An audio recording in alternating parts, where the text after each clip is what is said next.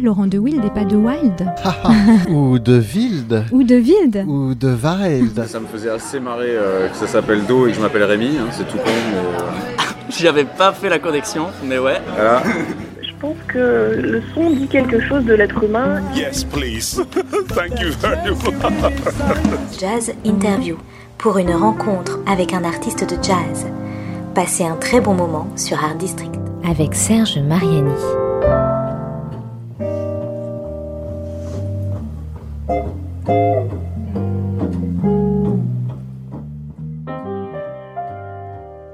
34 ans, c'est plutôt un bel âge. On est encore considéré comme jeune, même si l'on peut soi-même se considérer comme quelqu'un de vieux déjà. En tout cas, on peut raisonnablement revendiquer une certaine expérience personnelle, professionnelle, familiale. On est souvent mère ou père à 34 ans et généralement toujours chargé de famille car le ou les enfants sont jeunes encore. Mais à 34 ans, on est rarement parent ou investi de la responsabilité d'une dizaine d'enfants, voire davantage. On mérite alors une certaine estime et une reconnaissance particulière de cette grande famille ou considérée comme telle et que l'on appelle nation. On est officiellement récompensé et dûment médaillé, on se voit décerner un prix, lequel peut avoir une grande valeur, surtout quand c'est un prix d'honneur. Alors, quand on est en plus chargé dans une certaine mesure de représenter la nation, la France, en l'occurrence, tout cela prend une dimension qui dépasse largement celle d'un simple individu. Celui qui est mon invité aujourd'hui dans cette nouvelle jazz interview sur Art District Radio est en quelque sorte le papa, mais il préférera le titre de parrain, je pense, ou celui de tuteur, d'un genre particulier de famille que l'on appelle orchestre. C'est une famille en grand format, rassemblant plusieurs générations et qui a dans le sang un gène que beaucoup peuvent lui envier, celui de la musique et du jazz plus précisément. Un jazz pas vraiment classique, on peut dire cela je crois, pas trop patrimonial. Mon invité nous donnera bientôt sa propre définition. Je dirais quant à moi que cette famille orchestre porte le multiple héritage de Frank Zappa, de Magma et de l'IRCAM. On l'appelle ONJ et notre invité c'est son directeur artistique Frédéric Morin. Bonjour. Bonjour Serge. Ça va bien? Ça va très bien, je suis ravi d'être euh, avec vous. Ben, et moi aussi, et nous aussi, les auditeurs. Euh, je rappelle, comme d'habitude, que nous sommes, euh, on, dit, on dit ça maintenant en distanciel, parce qu'il y a le présentiel et le distanciel. Tout, Donc- euh, il n'y a pas de risque de contamination, là on est tranquille. Voilà, on est sans masque, mais mais il n'y a pas de risque a priori, hein, ou alors là, ça va être une grande nouveauté. et Ouais. donc, euh, toi, tu es à, en- à Paris, aux régions parisiennes, et, et moi, euh, ben, à quelques kilomètres de là, euh, en Turquie, on va dire. Et moi, j'avais, euh, comme je te disais avant qu'on commence cette euh, interview, j'avais euh, l'idée de, de, de, de la faire et qu'on ait cette conversation euh, depuis un moment déjà. Et puis, euh, patatras, euh, bing, les victoires du jazz décident soudainement de décerner un prix, euh, une victoire donc d'honneur euh, à l'ONJ. Donc évidemment, alors ce n'est pas une victoire d'honneur à Frédéric Morin, c'est une victoire pour euh, la déjà relativement longue carrière et production de l'Orchestre national de jazz, puisque, je l'ai évoqué dans l'introduction, c'est 34 années, je crois, en tout cas trois bonnes décennies de création et évidemment de belles histoires. Euh, Ça, ça c'est important, j'imagine, euh, pour euh, un encore jeune, hein, puisque c'est un mandat de 4 ans, hein, c'est ça, je crois. C'est un mandat de, de 4 ans, mais en fait il est renouvelable 2 ans, donc je devrais savoir avant la fin de l'année si euh, j'ai 2 ans de RAB. Voilà. D'accord. ouais, bah oui, c'est bien. Pourquoi Enfin, j'espère que oui, c'est plutôt un, un truc qu'on espère. Si c'est parce que c'est du boulot, évidemment, et puis euh, les projets euh, sont longs à monter. Euh, euh, 4 ans, euh, c'est peut-être un tout petit peu juste finalement. Et euh, ça a toujours été 4 ans les, les durées de, depuis la création? Non, non, ça a été, ça a été plus court. Au début, c'était une seule année. hein. François Janot et l'ONG une année, mais bon, c'était un autre euh, monde presque, hein, 1986. Euh, on va dire que les choses, paradoxalement, aujourd'hui, on a l'impression que les, les choses vont plus vite avec le numérique, etc. Mais en réalité, euh, oui, il y a, il y a plus, plus de difficultés, en effet. Et, et euh, je pense que la durée du mandat s'est rallongée parce que, justement, ça permettait d'être euh, raccord avec un certain nombre d'impératifs qui sont liés au fonctionnement d'un orchestre. Et puis développer euh, euh, un nouveau projet euh, pour l'Orchestre national de jazz comme moi j'ai souhaité le faire, ça impliquait aussi euh, un peu de temps parce que euh, voilà, on a monté plein de choses qui n'existaient pas avant avec l'orchestre. Et ça, ça se peut pas se faire en un an, ça c'est certain. Donc c'est une, c'est un prix, cette victoire d'honneur qui, euh, bah, qui récompense le travail de, tous les, de, tous tes prédécesseurs. Euh, et puis de, tous les musiciens euh, qui ont donc joué, participé à la création du répertoire, parce qu'il y a un répertoire labellisé, hein, Orchestre national du jazz. Est-ce que, est-ce que ça, je n'ai pas vérifié, parce que j'ai pas fait tout l'historique de l'ONJ, est-ce qu'il y a encore aujourd'hui des musiciens qui étaient là dans une précédente formule de l'orchestre? Ah oui, oui, il y en a. Il y a Didier Havé euh, qui, est sur le, qui joue avec nous dans le programme Rituel. Euh, a fait, c'est son cinquième ONJ. Il a fait ceux de François Janot, de Antoine Hervé, de Denis Badado et de Paolo Damiani. Euh, et euh, Sylvain Daniel a fait l'ONJ avec Daniel Vinec et avec Olivier Benoît. Oui, donc il y en a d'autres qui ont déjà joué dans certaines versions de l'ONJ. Oui, oui. Et c'est vrai que tu le disais, cette victoire, elle récompense en réalité 34 ans de, musique, de création, avec énormément de, musiciens, de musiciennes, de compositeurs, de compositrices qui ont participé à tout ça. Et, puis aussi euh, une équipe euh, permanente à l'ONG, des salariés à l'ONG. Il y a des gens qui travaillent, euh, qu'on voit pas forcément, qui sont dans l'ombre, hein, mais, qui font tout un boulot, euh, qui font un boulot de, administratif, euh, un boulot de communication, d'action culturelle, de production et de diffusion, etc. etc. Donc, euh, ouais, ça, récompense en fait 34 ans de travail. Et donc, quand on arrive comme toi, euh, quand on apprend qu'on va être nommé, qu'on est nommé euh, à la direction donc euh, artistique, on va expliquer rapidement en quoi en quoi ça consiste précisément pour pour l'ONG. Quand on apprend ça, bah, on se dit bon bah voilà, à la fois j'ai un héritage et puis je vais être voilà, je vais être le garant, le, le porteur d'un nouveau projet. Euh, sans entrer dans tous les détails de coulisses et de préparation de dossiers et compagnie, euh, ça s'organise comment le, le, passage de témoins et le, le nouveau projet? J'imagine que euh, si on est allé chercher Frédéric Morin, euh, c'est pas juste parce que quelqu'un d'autre a dit ah ben non je suis pas libre. Enfin bon, on a une idée quand même de ce qui, de, de des perspectives qu'on veut ouvrir à l'orchestre. Oui, le, alors le recrutement il est assez, assez transparent. Hein. C'est un appel à candidature et puis il y a euh, deux tours et puis les candidats sont auditionnés et, et ensuite il y a un conseil d'administration avec euh, la présence de l'État euh, qui choisit euh, donc le, ou la nouvelle directrice artistique. Donc tout ça est très transparent. après, en fait, moi j'avais ce que j'ai proposé dans l'évolution de l'orchestre, c'est très clairement que je pense que l'orchestre national de jazz, bon, on pourrait discuter de ce que ça veut dire national. Hein, moi, je suis pas forcément un grand fan de ce mot, mais néanmoins, il y a une dimension là-dedans, c'est que c'est vrai que c'est un orchestre qui a une histoire qui dépasse euh, les personnes qui se sont succédées à sa direction artistique. Ça, c'est assez particulier parce que si tu regardes euh, les orchestres euh, habituellement, ils reposent sur une personne ou un collectif de personnes, et puis quand cette personne arrête cet orchestre-là, l'orchestre disparaît. Alors il y a des cas, hein, il y a le Mingus Big Band qui a continué à exister sans Charlie Mingus, mais ce que je veux dire, c'est que dans notre dans, en jazz, c'est souvent ça, c'est-à-dire qu'un orchestre c'est lié à des individualités très précises. Là, c'est un orchestre qui existe euh, même euh, au-delà de ses directeurs artistiques. Et moi, c'est ça que je souhaitais défendre, c'est euh, aller vers un modèle qui corresponde plus à, l'idée que je me faisais, moi, d'un orchestre national de jazz avec des missions d'intérêt général, renforcer ces missions-là. Tu parlais de patrimoine, mais entre autres, euh, on a proposé, euh, dès, dès, ma nomination, de créer un orchestre des jeunes de l'ONG, euh, qui est euh, dédié à reprendre les anciens répertoires euh, de l'orchestre, donc créés, qui ont été créés depuis 86, ouais. parce que pour en grande partie, cette musique n'avait pas été rejouée. Et moi, il me semble que ça paraît évident que cette musique qui a été créée, qui a été financée par l'État, euh, doit continuer à exister. L'Orchestre des Jeunes, c'est un outil qui permet ça, qui permet aussi de la transmettre à une nouvelle génération, etc., qui permet aussi au public de la réentendre. Voilà, donc il y, y, a une dimension euh, d'intérêt général derrière cet orchestre. Et puis en ce qui concerne l'orchestre pro, pour aller très vite en quelques mots, euh, je dis pro par rapport aux jeunes, non pas qu'ils soient pas pro les jeunes, c'est des jeunes qui sont en formation professionnelle, mais je veux dire l'ONG en, en, tant que tel. Donc, euh, moi, je souhaitais que cet orchestre soit pas lié à, à, jouer la musique que j'écris, voilà, parce que moi, j'avais un orchestre avant avec lequel je jouais ma musique, ouais, enfin la musique que j'écrivais, voilà, et je il me semblait là aussi que dans un souci d'intérêt général, que une des missions importantes de l'ONG, c'était de permettre à un certain nombre de, d'hommes et de femmes de pouvoir contribuer à cet orchestre euh, à différents niveaux de collaboration artistique et entre autres euh, d'écrire de la musique pour cet orchestre.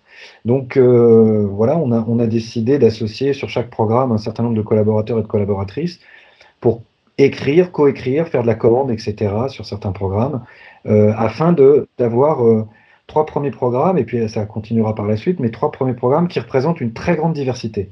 C'est-à-dire que là aussi, je veux dire, quand tu as ton orchestre, euh, c'est une nécessité pour survivre que d'avoir euh, une forme de, je dirais, entre guillemets, originalité, hein, même si ce mot en musique, bon, ne veut pas dire grand-chose, mais, mais une marque de fabrique, on va dire.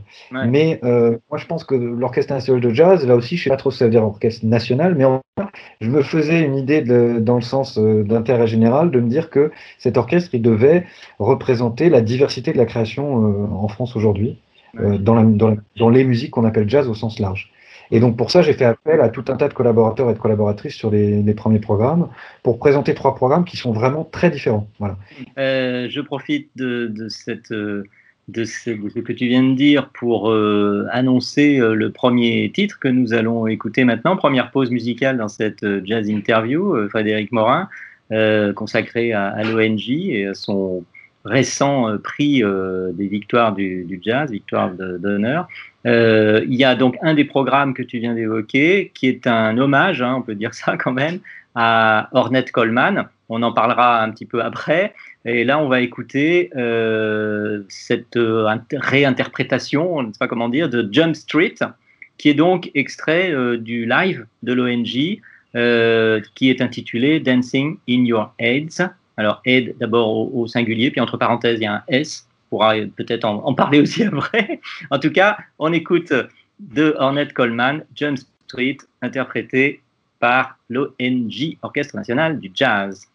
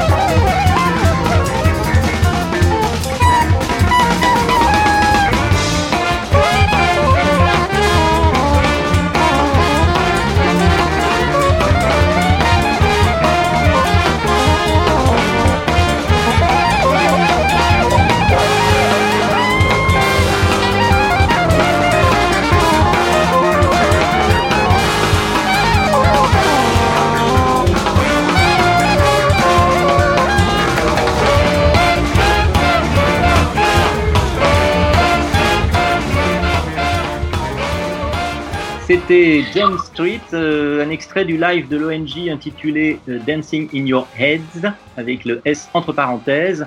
Que- Quel est euh, rapidement euh, l'historique de, cette, de ce Dancing in Your Head? Et puis aussi, peut-être pourquoi est-ce que le S est entre parenthèses? Il y a un disque d'Ornette Coleman qui s'appelle Dancing in Your Head. Eh donc ça veut dire danse dans ta tête, hein, Ouais. d'une certaine façon. Euh, et euh, l'idée c'était de, de, de- de re- détourner ce titre-là et pour dire que la fête, c'est enfin, la, la fête au sens. euh, Ornette, c'est un musicien qui a été souvent, euh, les gens pensent que c'est une musique qui est parfois euh, difficile d'accès. Euh, euh, s'il se colle cette étiquette free jazz, qui ne veut pas dire grand-chose. Et en fait, Ornette, moi je crois que c'est une musique qui est très très très accessible et que, en tout cas, euh, il y a vraiment euh, une dimension euh, festive et je le dis pas au sens euh, pour faire euh, croire aux gens que les attirer à cette musique de façon, euh, comment dire, fallacieuse. Non, je pense sincèrement que la musique d'Ornette elle a une dimension qui est très festive et dans cette dimension dancing in your head, en mettant le S, head entre parenthèses et en- suggérant que ça pouvait être au pluriel aussi, c'était de dire qu'il y avait quelque chose de très collectif aussi, une fête collective qui était, qui était suggérée par cette musique. C'est une musique qui est, qui est avec une force, ouais, une forme de. ça communique une énergie euh, certaine, on va dire. Ouais. Et, euh, et puis quant au choix d'Ornette, ben, là aussi, euh, peut-être que c'était un contre-pied, euh, les gens m'attendaient pas forcément là-dessus. parce que dans Pink Machine, je jouais vraiment la musique que j'écrivais. là, j'avais envie de commencer par un programme oui, qui rendait hommage à Ornette Coleman, une relecture de- d'un certain nombre de, de ses compositions, avec aussi associé à ça euh, d'autres compositeurs euh, qui sont pour moi dans la même lignée. Il y a Julius Hemphill, il y a Eric Dolphy, il y a Tim Berne. Et, euh, et pourquoi Ornette Parce que parce que parce que Ornette, euh, ça fait partie des, des choses qui m'ont bercé pendant très très très très longtemps et que cette musique m'a toujours parlé très fortement. Voilà. Ben voilà, donc ça nous permet de, de ce sera le, le- la thématique, la matière de cette deuxième séquence de cette jazz interview, Frédéric Morin, c'est de parler un peu de, un peu plus de toi euh, avant l'ONG, on va dire. Euh, donc c'est pas non plus il y a très longtemps, donc je pense que Non, tu te souviendras de l'essentiel. donc, euh, donc euh, bah, du jazz, bien sûr. hein. On vient d'évoquer Coleman, donc qui est une influence, une inspiration importante, euh, importante pour toi. Faut- on est peut-être euh, amené à rappeler quand même que ton instrument euh, numéro un privilégié, on va dire, c'est la guitare. Tout à fait. La guitare euh, principalement électrique. Principalement. Oui, et que donc, euh, bah, entre autres aussi influence, je l'ai- rapidement évoqué dans, dans l'introduction de l'émission, il y a un certain Frank Zappa, donc euh, qui lui avait euh, réussi quand même à une certaine, on va dire, mix assez souvent extraordinaire de, de, de différentes inspirations, influences, que ce soit la musique contemporaine, du jazz aussi, euh, des, des, des envolées free, euh, et puis évidemment un côté euh, rock euh, assez assumé. Et on a tout ça euh, aussi euh, avec ta personnalité qui est réunie dans, dans, dans ton, euh, on va dire, dans ton bagage personnel. Euh, C'est-à-dire euh, tout, tout cela. euh, et donc, évidemment aussi, le, euh, la musique contemporaine, hein, puisque j'ai aussi glissé le, le, le sigle de IRCAM dans, dans l'introduction. Euh, bon, ça recouvre beaucoup de choses, hein, IRCAM est parfois assez différente. Euh, c'est pas juste une musique comme ça euh, qu'on peut qualifier de oh oui, c'est très contemporain, hein, ça doit être de l'IRCAM. non, non, il y a plein de choses euh, qu'on peut retrouver dans les, dans les compositions, dans les compositions de, de, l'ONG actuelle. Et il y a aussi alors, quelque chose que j'ai, je, sais que je connaissais le, le, le terme, mais, euh, mais, mais je l'ai redécou- redécouvert à l'occasion de, la préparation de cette, de cette conversation avec toi, Frédéric, c'est la musique spectrale. Alors moi, je, je, j'avais vaguement entendu parler de ça, je m'y suis un peu plus intéressé aujourd'hui-. Et donc, euh, en quoi, euh, est-ce que tu peux rapidement, rapidement toujours, désolé, mais euh, de façon un peu simple, adresser à, nous, à moi, à nos éditeurs, ce que c'est que la musique spectrale? Ça fait partie des, choses qui m'ont influencé au cours de mon parcours. Euh, euh, tu l'as dit, hein, moi je, pense que comme beaucoup de gens, euh, quand on aime la musique, quand on écrit de la musique, quand on en joue, on peut se nourrir de tout, de tout type de musique. et c'est vrai que dans le champ de la musique contemporaine, il y a une vingtaine d'années, j'ai découvert un certain nombre de compositeurs. Principalement, en fait, c'était des compositeurs français qui sont à l'origine de ce courant musical. Donc, Les deux principaux, c'était Gérard Griset, qui est, qui est mort au milieu des années 90, et Tristan Muraille, qui est encore euh, quelqu'un d'encore vivant. Et ça a été qualifié là aussi hein, de courant de musique spectrale. Eux-mêmes parlent pas de ça, hein, mais bon, peu importe. Mais euh, le principe de cette musique, ben, en fait, il est très très loin de quelque chose d'abstrait. Il est très concret. Il est de se poser la question de qu'est-ce que c'est que le son et qu'est-ce qu'il y a dans le son. En fait, comment le son est construit, euh, comment les timbres sont construits. Et euh, il est euh, en fait un des éléments qui, est- qui a été développé par les compositeurs dans ce courant musical, c'est de regarder ces sons un peu comme avec un microscope, Mm. de comprendre comment ils sont construits euh, à l'intérieur, c'est-à-dire les rapports de fréquence entre les harmoniques, entre autres, voilà ce qui, cons- ce qui constitue même la matière du son. Ce qui fait par exemple, hein, tout le monde peut comprendre ça, qu'est-ce qui fait que quand on joue un Do, si c'est une trompette ou un piano, on, on fait la différence? Tout le monde peut faire la différence. Tout le Mhm. monde a, a la capacité de faire la différence.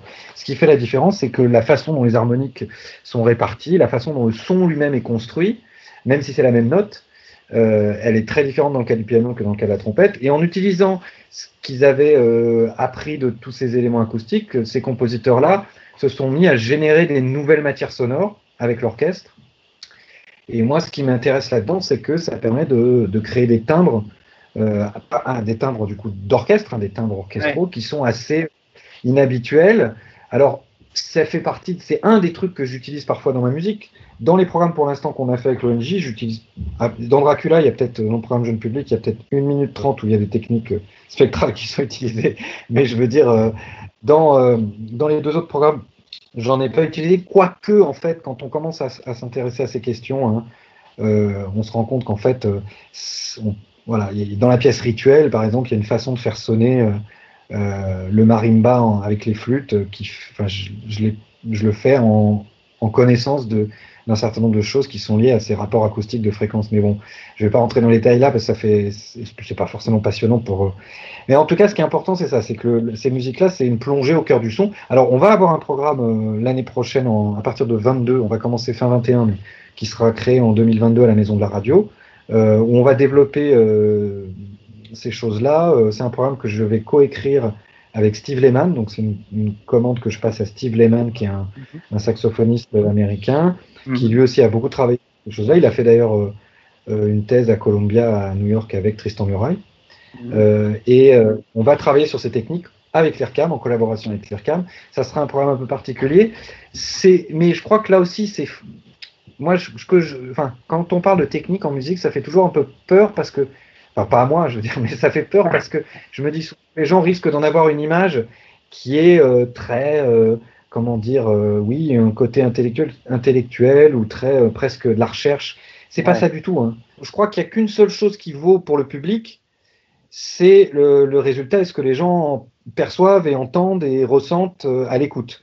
Et que du coup, euh, moi j'adore parler de ces questions-là, évidemment, hein, je veux dire, mais, mais par contre, je sais aussi que parfois il y a des gens, ça, ça leur fait un peu peur. Ils ont, ils ont, ils ont l'impression que finalement ce qui va être produit, c'est ce que tu disais, tu vois, souvent quand on, est, on, aborde la question des créations contemporaines, on a l'impression que finalement la question euh, du résultat est presque secondaire et c'est presque le procédé qui serait intéressant. N'importe qui peut aller écouter euh, euh, Gérard Griset, la pièce peut-être la plus facile pour comprendre ce que c'est que ces pièce qui s'appelle Partiel et de Gérard Griset. Vous allez écouter ça et vous allez entendre à l'œuvre cette dimension de, de décomposition du son euh, et de, de cette espèce de microscopie du son. On- vous allez pouvoir l'entendre et vous allez voir que les timbres qui sont générés, ils sont incroyables, ils sont vraiment magnifiques. Et, et c'est ça l'intérêt. Voilà, l'intérêt derrière tout ça, c'est vraiment de générer quelque chose, euh, de faire de la musique, tout simplement. Mais finalement, euh, c'est un peu comme en cuisine. hein. Le plus important, c'est que le plat, à la fin, il soit bon quand même. Ouais. Alors c'est vrai qu'il y a eu une période en cuisine où on, avait l'impression de, de manger le concept un peu plutôt que plus que le. En musique, c'est pas terminé. En musique, c'est pas terminé. Il y a encore des, des- des- il y a encore des choses qui restent. euh, Mais le problème du concept, c'est que c'est très intéressant, parce que ça fait évoluer les choses hein, aussi.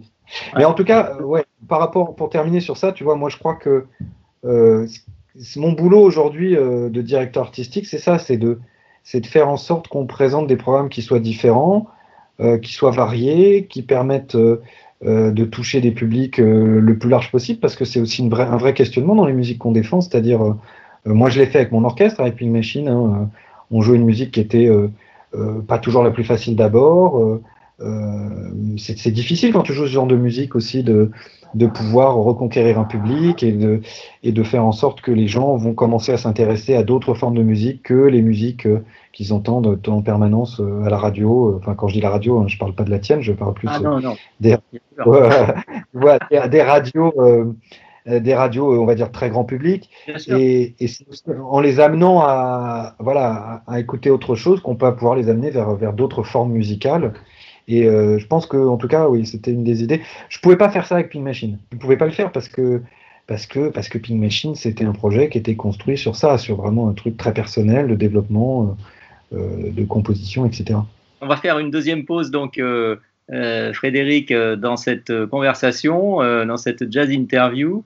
Et cette deuxième pause, eh ben, on, va, on va écouter un petit peu, hein, c'est un petit bout, c'est le teaser, très exactement, parce qu'il y a encore, on en parlera peut-être un petit peu après, justement, on va évo- évoquer un peu plus précisément les, les, les projets, les trois projets actuels qui sont menés, enfin, les trois projets actuels avec les enregistrements, les concerts, etc., par l'ONG que tu diriges. On va écouter un petit bout de Dracula, euh, et Mhm. on en parle un petit peu après, euh, plus en détail, mais tu l'as déjà évoqué là. Dracula, alors c'est la, la musique, c'est le son qui a été capté lors d'un- d'un- d'une représentation de ce spectacle musical. hein. Je ne sais pas si c'est une bonne Mhm. expression, mais je crois. Euh. Dracula, pardon? Oui, c'est ça, c'est un spectacle musical, exactement. Donc, un extrait court, deux minutes et des poussières, de ce Dracula euh, intitulé ce passage L'alchimiste. Et on se retrouve euh, tout de suite après euh, dans cette jazz interview avec Frédéric Morin, directeur artistique de l'ONG. Voilà, Dracula, l'alchimiste.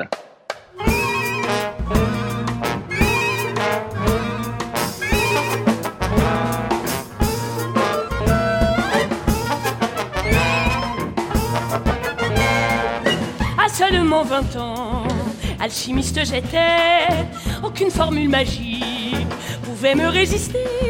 Je transformais le plomb en or, je transformais les colombes en hibou, les tortues en serpents et les aigles en vautours. pour percer le secret de la vie éternelle et sauver mon aimé d'une maladie mortelle. J'ai versé dans mes poudres le sang pur de ma femme, un bout de mon coude, ses cheveux dans les flammes, au milieu des métaux, des alambics d'eau, d'acide et de vapeur, j'ai fait flamber son cœur.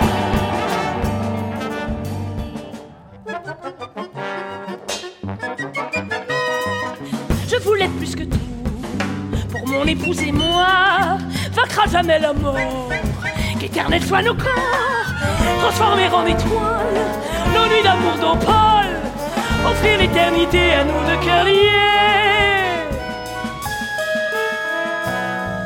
Alchimiste argenté, ma magie l'a tué. De son visage aimé, la vie s'est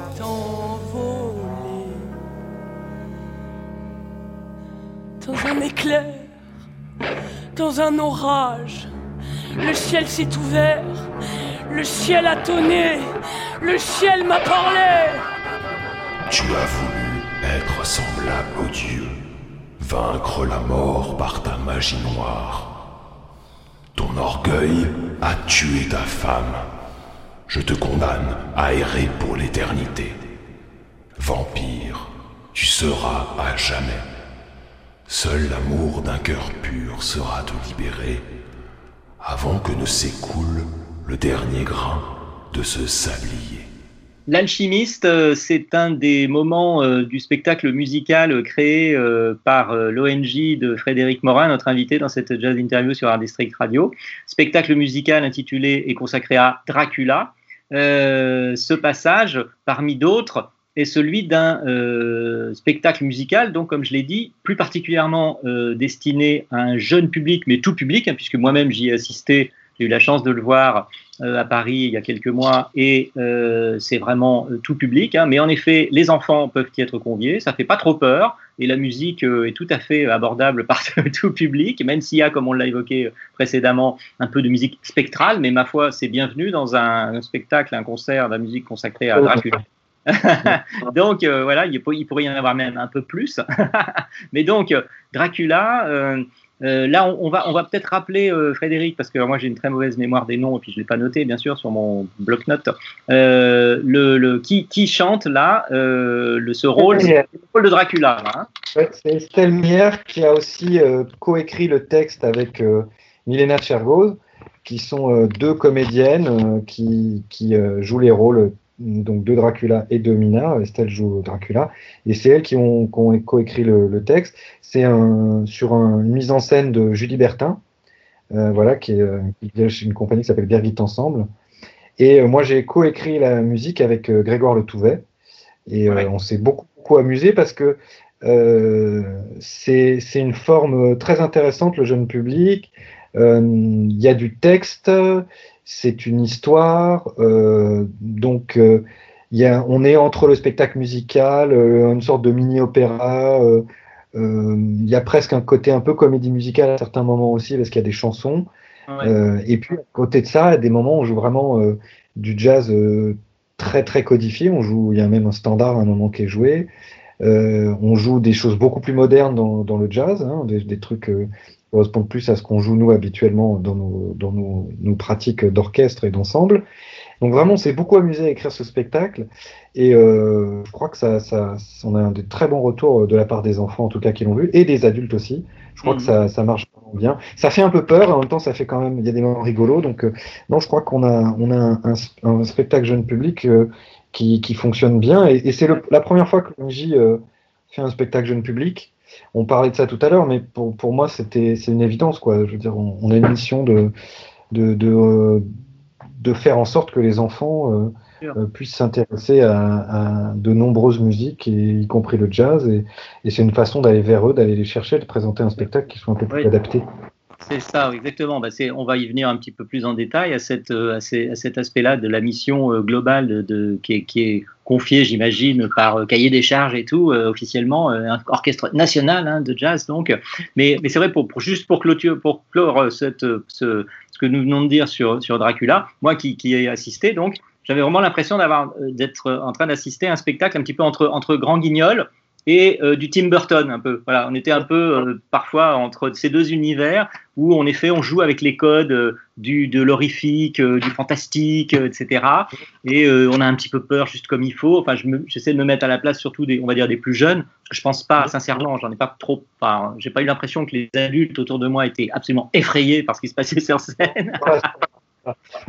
après, il y a pour les adultes, pour le coup, je pense, et pour les enfants aussi, il y a, au-delà de la question d'avoir peur au sens euh, on fait peur, quoi. Hein, je veux dire, euh, il, y a, y a, euh, il y, a, une ou deux scènes quand, même dramatiques assez fortes. C'est vrai. Hein, dévoiler l'intrigue, mais la scène, entre autres, où Mina découvre la tombe de sa mère. c'est un, un, spectacle qui parle de choses. C'était une grosse volonté qu'on avait aussi quand on a imaginé le spectacle avec Grégoire Le Touvet et Julie Bertin, la metteur en scène, c'était de dire, et, et donc Estelle et Milena qui ont écrit le texte, c'était de se dire, euh, on va parler de choses qui sont pas forcément abordées dans le jeune public. Et entre autres, hein, la, mort est omniprésente dans ce spectacle. C'est logique, hein, c'est des, des, histoires de vampires. Donc dans les histoires de vampires, euh, la question de l'immortalité, de la mort, etc. est présente. Et elles sont parfois présentées dans le spectacle de façon, oui, assez dramatique. Mais à côté de ça, oui, il y a des moments où c'est grand guignol et ça rigole. Et je pense que ça permet aussi aux gamins de, de, de ouais, de, d'être dans ce spectacle et de, et de pouvoir à la fois rire, être ému et en même temps euh, euh, parfois avoir un peu peur.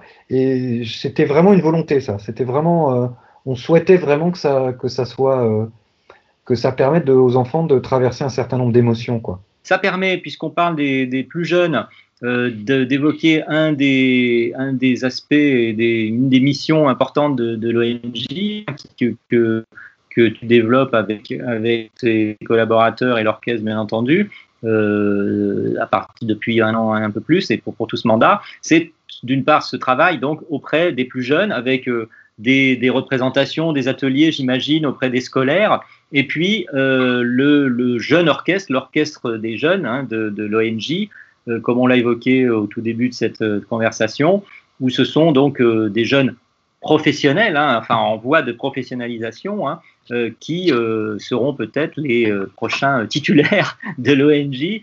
En tout cas, euh, on le souhaite pour, pour, pour partie euh, d'entre eux. Euh, ça, c'est très important. Il y a aussi, il y a aussi le côté, euh, euh, la représentation, et ça, j'ai noté hein, bien euh, dans, la composition actuelle de l'ONG. Il y y a une, sinon une parité, il y a une quand même très importante représentation des musiciennes dans l'orchestre, ce qui n'est pas euh, si euh, super fréquent, euh, notamment euh, dans le milieu euh, particulièrement du jazz, hein, il faut bien le dire. Moi, je crois que l'intérêt principal de tout ça, on est, on est dans, un, dans un monde aujourd'hui où euh, les musiques que l'on représente, euh, on est tout petit, hein, c'est David contre Goliath. euh, Il y a face à nous une industrie qu'on appelle parfois les industries culturelles, mais enfin, je veux dire, il y a des, des- des- une industrie qui construit des choses parfois à la chaîne, mais qui, qui abreuve les gens d'une certaine forme de musique. Et elle est partout, elle est dans les supermarchés, elle est à la télé, elle est à la radio, elle est partout.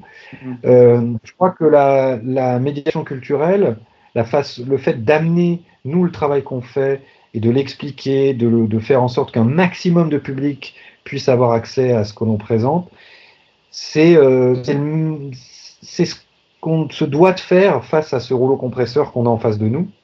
On espère qu'il y a un paquet de gamins qui vont ensuite euh, s'intéresser à, plein de musiques différentes. Mais euh, oui, je crois que c'est une nécessité. Et évidemment, heureusement en France, hein, il y, a, y a énormément de gens euh, dans plein d'orchestres en France qui font ça partout aux quatre coins de la France. Et, c'est très, je crois vraiment que c'est ça qui permettra de faire en sorte que les générations futures continueront à avoir un intérêt pour autre chose, encore une fois, que, ce, que la, le rouleau compresseur qu'il aurait euh, mis en permanence euh, en face d'eux. Quoi. Et donc, le, pour, pour, euh, rapidement rouvrir la parenthèse sur l'orchestre des jeunes hein, de l'ONG, en fait, c'est- une création relativement récente, hein, qui a deux, deux, Ouais, deux, c'est trois ça. ans, 2018. hein. et, et chaque année, c'est un ancien euh, directeur, un de tes anciens prédécesseurs, euh, en l'occurrence euh, Franck Tortillet, qui dirige cet orchestre des jeunes. En fait, l'écosystème de la musique, hein, euh, et quand je dis de la musique, je dis bien, euh, euh, on va dire, de toutes ces musiques qui ne sont pas celles qu'on entend à, à la Ouais. radio ou à la télévision. Euh, Cet écosystème, c'est ça qui fait la richesse culturelle d'un pays. Enfin, c'est ça qui fait la richesse culturelle de n'importe quel pays, en fait. Bien sûr. Et en France, on a une chance extraordinaire, c'est que euh, il y a de l'argent qui a été un- mis à, à un moment là-dedans. Il y a des gens qui ont constitué des forces politiques. Et je par- on parlait des, des organismes de gestion collective, la, la SPIDAM, la DANI, etc. Euh, ce sont des, des sociétés civiles, mais elles représentent un poids politique fort dans le soutien aux artistes. Il y a des soutiens qui sont assurés, et un soutien très important qui est assuré par le ministère, enfin, euh, par certaines collectivités territoriales. Il y a beaucoup d'aides possibles euh, en France. Et, mais tout ça est très fragile. En fait, tout ça est très fragile et tout ça est pas si vieux que ça parce que ce sont des choses qui se sont structurées sur les 20, 30, 40 dernières années maximum, même pas. Hein, surtout dans les 20, 30 dernières années.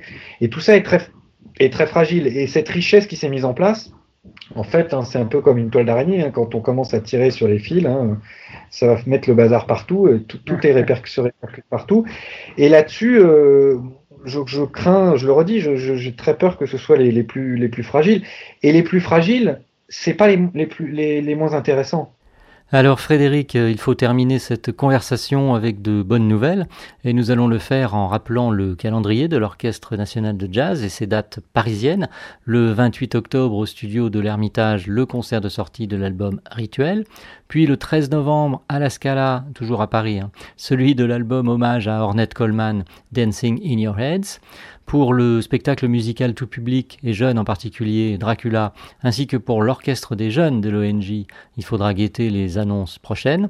Enfin, un retour à la récente actualité de l'orchestre, hein, un reportage sur la cérémonie en mode covidien de remise des victoires du jazz, diffusé sur France 5 le 24 octobre, et qui permettra de constater que ce que nous avons dit est la pure vérité. L'ONG a bel et bien été récompensé d'une victoire d'honneur pour l'ensemble de son parcours musical et son rôle de passeur créatif depuis 34 ans, avec toute une équipe actuellement sous la direction de Frédéric Morin. Nous allons nous dire au revoir à présent avec un extrait de Rituel. Voilà Frédéric, merci d'avoir été l'invité de cette jazz interview et encore bravo euh, à l'ONG de façon euh, globale et puis à toi en particulier. Bon courage pour, euh, pour la suite du mandat. Merci beaucoup pour cette invitation. Merci.